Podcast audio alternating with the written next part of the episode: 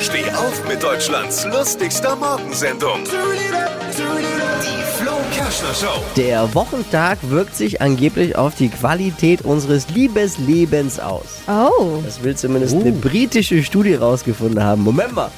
Die Briten verstehen vom Liebe machen das so viel wie vom Kochen, oder? Sonntag ist laut einer Studie der beste Tag für Sex. Aber nur, wenn der Fernseher ausbleibt, sonst kommt der Fernsehgarten mit Andrea Kiewel und versaut die Stimmung. Alle Gags von Flo Kerschner in einem Podcast. Jetzt neu, bereit zum Nachhören. Flo's Gags des Tages. Klick Hitradio N1.de.